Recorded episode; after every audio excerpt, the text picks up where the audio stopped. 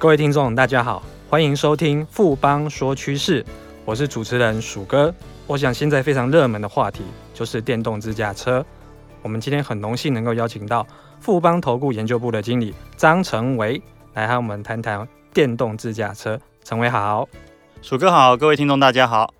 成伟，其实那个电动自驾车，其实我们会想起小时候，呃，不方便透露年龄，大概三十年前。大概一九八五年的时候，台湾有一部影集叫做《霹雳游侠》，其那时候里面的有一台叫做火计的车子啊，那个就是电动车的一个原型啊。可是，在三十年之后，好像现在电动车已经成真了。那可不可以跟我们大家听众朋友介绍一下，说到底什么是电动自驾车？呃，其实鼠哥有提到那个火计，其实我以前有看过。那我们认为说，其实现在这两年其实最常出现的汽车厂商的话，我们会首推二零零三年成立的 Tesla。那这家公司的话，其实它在二零零三年成立，它是在二零零八年才推出第一辆的纯电动跑车。那后续它有推出休旅车，还有平价版的 Model 3的这个车子。那其实他在二零一五年的时候，他开始就有将他自己的纯电动车加入了自动驾驶的功能。什么叫自动驾驶的功能？就是说，呃，他这台车有办法自动停车，然后行驶在高速公路上，它能够自己变换车道，然后跟着前面的车行进。那如果有一个紧急的事件的话，它自己可以踩刹车这样子。那整个自动驾驶这一个发展的话，其实我们看到另外有一家厂商叫 Google，Google 它其实在二零零九年的时候就已经开始布局了自动驾驶车的部分这样子。那基本上它在今年度它就有呃对外宣称，它要跟 Jaga 采购两万辆的一个电动车，那会安装上他们自己的自动驾驶系统，那会在美国这样到处跑做测试的动作。那其实近几年来，其实我们有看到包含了。Uber 啊，Apple 啊，百度，还有传统的车厂，Volvo、福特啊，Toyota，其实都有开始加入这种电动车或者是自驾车的领域。那另外我们看到，其实，在国家政府部分有做一个支持的动作。那最主要是像欧洲的荷兰啊、挪威，他们其实在二零二五年其实已经会开始禁售燃油车，也就是说他们。在二零二五年之后，都只会销售电动车的部分。那还有德国、英国、法国，其实在二零三零年到二零四零年也会陆续跟进这样子。那其实，在过去的两年，我们最热的就是所谓的 AI。那 AI 里面的深度学习技术，或者是一些一些高效运算晶片的部分，其实也开始导入了汽车的供应链。所以，我们富邦认为，就是说，未来的汽车你要注重的就是两大趋势。第一个就是。呃，这个车子的一个电动车，那另外的话就是在这个车子部分，它有一个自动驾驶化的一个趋势，这样子。陈伟，那个现在各个车厂其实都已经有在发展那个自动驾驶车，你刚刚也有提到嘛？那实际上，我刚一开始提到那个《霹雳游侠》里面那个火计，其实它看起来它的。状况应该是完全全自动的自驾，可我想说，现在自驾车的发展，它应该是有分阶段。那实际上是说，在不同 level、不同等级的自驾车，有什么的不一样的地方？呃，根据我们收集到的资讯，在二零一六年的时候，美国的汽车工程师协会其实有提到，就是说，它目前将整个车辆的自动化依据整个电脑。介入操控的程度，它有分成六个等级，包含了 Level 零到 Level 六。所谓的 Level 零的话，就是完全是由人做一个驾驶的动作。那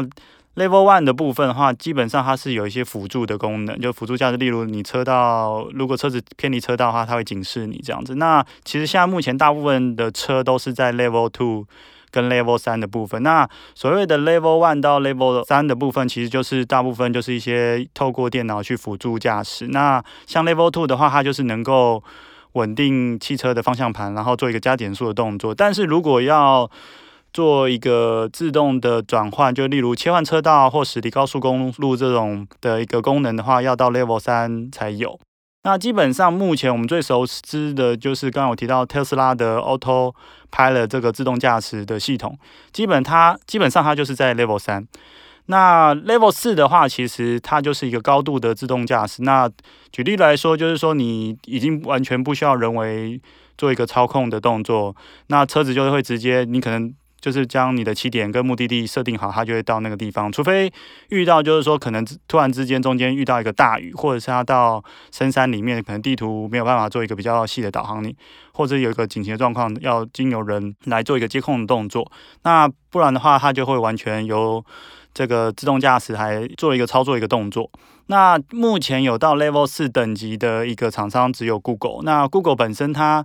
在美国有六百辆的一个自动驾驶车在做一个大规模的一个测试的动作，但是其实各个车厂他们的目标也是在 Level 四以上。我们可以看到，就是说其实很多车厂已经目标在二零二五年，希望能够做 Level 四以上的自驾车一个量产的目标这样子。嗯哼，那成为就是刚提到，就是说我们提到现阶段的电动自驾车，大家一般想到就是特斯拉，然后当然还有 Google，它现在在。在测试当中，那其实我们在其他的一些经济大国，不管是大陆或是欧洲的国家，或是一些比较指标性的其他国家的厂商，他们有没有在那个布局电动自驾车这个部分？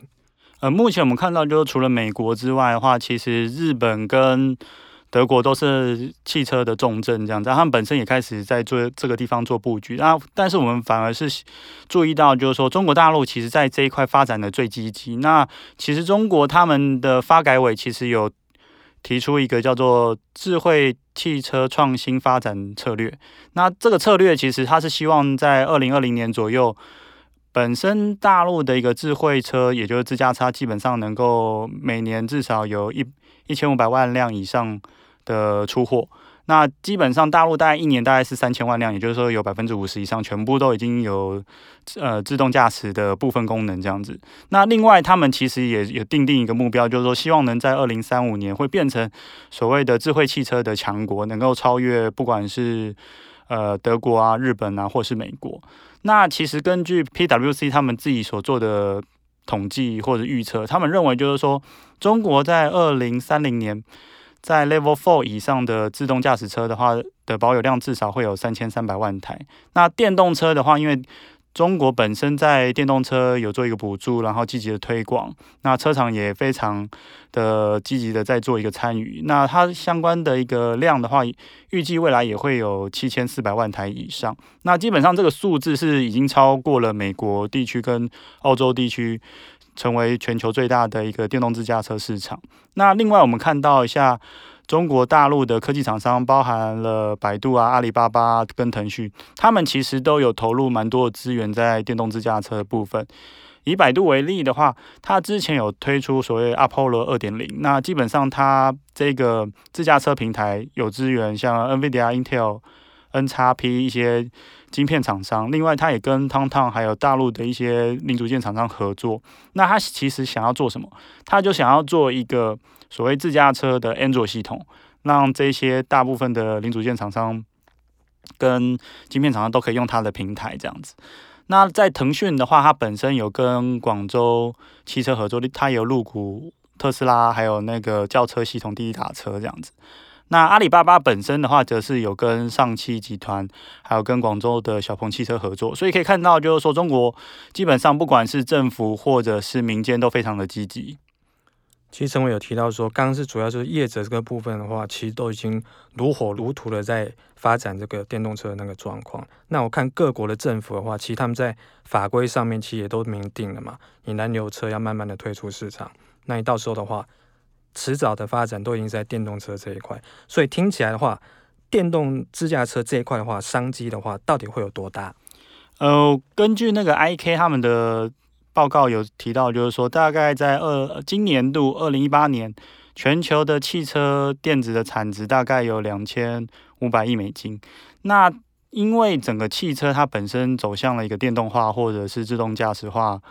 所以整个汽车电子的产值会在二零二五年成长到三千六百亿，三千六百亿大概就是现在我们每年出的智慧型手机，它出出这些全部的一个出货金额这样子。另外的话，其实 PwC 他们有预测，在二零三零年，包含了美国、欧洲、中国的三大的汽车市场，Level Two 以上的电动自驾车，其实销售量就已经有成长到八千万台。占整个目前汽车销售量的八成。那另外的话，我们可以看到，就是说我刚才提一最早有提到所谓的特斯拉，特斯拉其实在二零一三年的股价大概只有三十块，但是去年其实它最高有飙到三百八十块，有成长将近十倍这样子。所以我们可以看到，就是说电动车跟自驾车这一个相关的议题跟出货的一个发酵，会带动相关的类股的一个大幅度的一个成长。所以我们认为说，投资人应该在这个时间点应该密切关注在这个领域的相关的一个台厂。的确啊，同称为提到那个特斯拉部分是它的股价这几年涨幅真的非常大，市值成长的非常非常的大，而且最重要的是它还是一家还没有开始获利的公司，所以可以很想象说市场上对这家公司对整个电动自驾车未来的这个商机的期待是有多大。那实际上谈到自驾车的部分，我们一般想到电动自驾车的部分，我们可能想到说，诶，它可能在电池电能方面可能是未来又是一个新的一个产业趋势。那到底它电动车里面的零组件的部分的话，有哪些商机会存在？呃，整个电动自驾车的关键零组件的话，我们把它分成四个部分。第一个部分的话，就是呃电力的部分。那电力部分其实最主要是电池，再来的话就是电池驱动系统。那再来还有包含了感测器跟行控系统。那我大概解释一下，其实目前电池的部分的话，其实还是掌握在日本或者是韩国厂商手中。那在驱动系统的部分的话，其实最主要就是将电池里面的电力转换成电能，这个电能部分，然后转换成所谓的马达的动能这样子。那其实我们也看到，就是电动车它本身的电压，原本你可能要从原本的十二伏转到四十八伏以上。那在这一个转换的过程中，你就需要大量的功率元件或者是被动元件。那另外的话，其实对于马达的需求也会蛮大的。另外的话，在你在车子行进的过程中，你要做自动驾驶，你就需要很多的感测器。那自动驾驶车其实它就配备了很多的雷射的光达，还有声波的雷达跟镜头的部分。举个例，就是像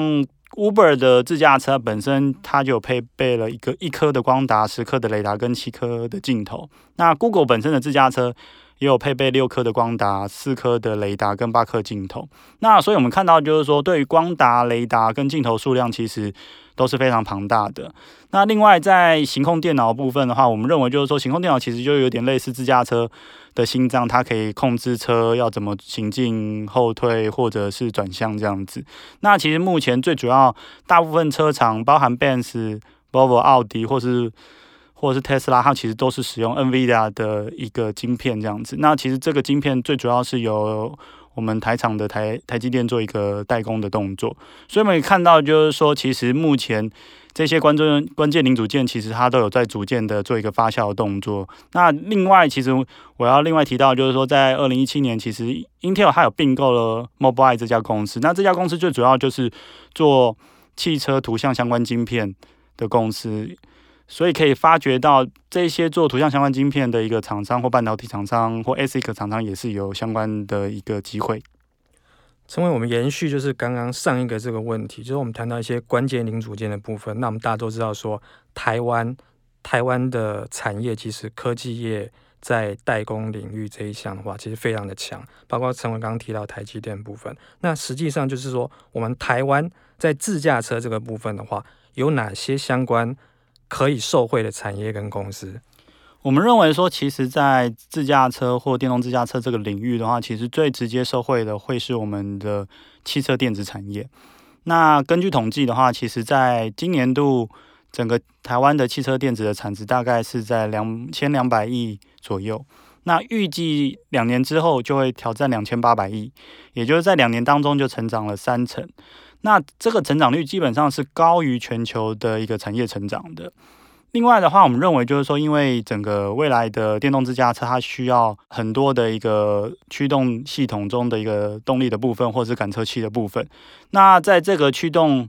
系统的部分的话，它就需要很多的呃马达的控制。或者是电控系统的控制这样子。那另外在感测器的部分的话，它会需要很多的 ADS 或者是车用的 IC。所以可以看到，就是说，包含台湾在做一个电动马达的富田、士林或者是东元，或者是之前呃可能非常活泼的像特特斯拉的一个供应链，包含了茂联啊、和大等公司，或者是一些车用 IC 或者感测器或功率元件等，都是值得密切注意的一些产业这样子。另外的话，我们认为就是说，像汽车的镜头或者是专门做一些所谓的雷达部分的公司的话，基本上在未来的三年，